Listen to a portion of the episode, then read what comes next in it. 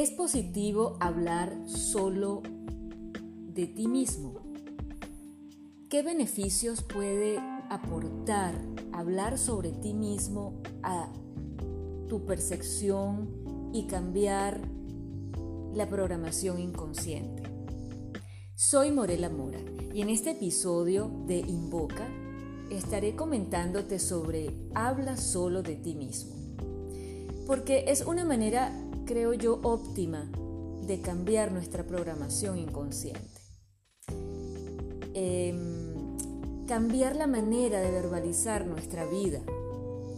Estamos acostumbrados a explicar casi siempre los acontecimientos y nuestras experiencias hablando del otro, de algo externo a nosotros. Decimos cosas como, por ejemplo, para empezar a entrar en, el, tema de, de hablar sobre ti mismo. Mi padre nunca me escucha. En la empresa no valoran mi trabajo. Mi marido no me quiere. Mi novio me engañó con otra. El carro de un conductor ebrio se abalanzó sobre mí. Siempre es importante tomar en cuenta el escuchar bien estas frases porque eso genera programas que no te van a dejar trabajar o no te van a dejar tomar conciencia de, esos programas inconscientes y, de qué, y de qué modo operativo se encuentran en cada momento de tu vida mm, o en cada momento que verbalizas esos hechos. No te dejan sentir, no te dejan hacer conexión con, con lo que realmente es tu ser, tu alma. No te dejan amplificar tu mente hacia ver de ti lo, otro, lo distinto, eso que no has visto tal vez. Entonces, estos acontecimientos los podemos transformar invocando, por ejemplo, estas, estas frases que te he dicho de esta forma, invocándolas de esta manera. Yo no me escucho a través de mi padre. Yo no me valoro en mi empresa y en mi vida. Yo no me quiero, no me respeto en relación a mi marido. Me estoy engañando a mí misma con relación a mi novio. Nadie choca conmigo, soy yo el que tengo que parar. ¿Cómo se ve así? ¿Cómo lo sientes así? ¿Cómo lo, cómo lo piensas así? No es lo mismo en absoluto, ¿cierto? Esta forma de verbalizar cada situación de nuestra vida ofrece una percepción de los hechos en lo que la responsabilidad recae sobre nosotros mismos.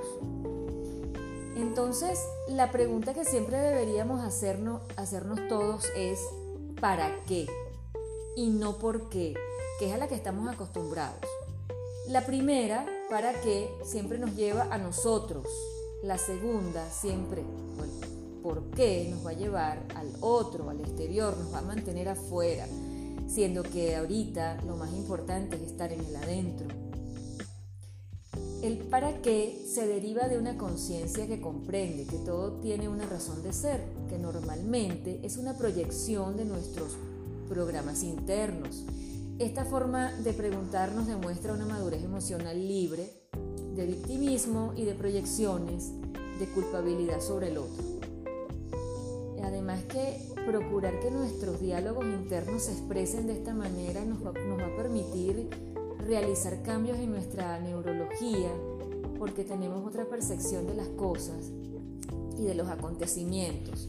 Y créeme que es así, te va a hacer abarcar un espacio terapéutico, un espacio sano, saludable para tu mente, para tu corazón, para tu alma, para, liberarte de muchas cosas que a lo mejor ahora las ves como parte de tu, de tu vida y que te frustran.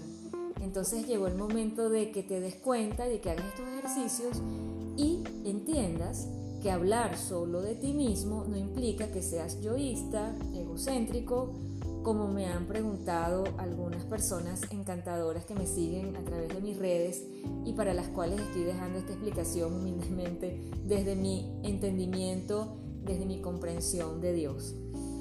Te quiero, te abrazo y te invito para que sigamos, sigamos eh, conectándonos por mi podcast Invoca y en un nuevo episodio para seguir evolucionando nuestro ser en positivo, como siempre, invocando lo mejor de nosotros mismos.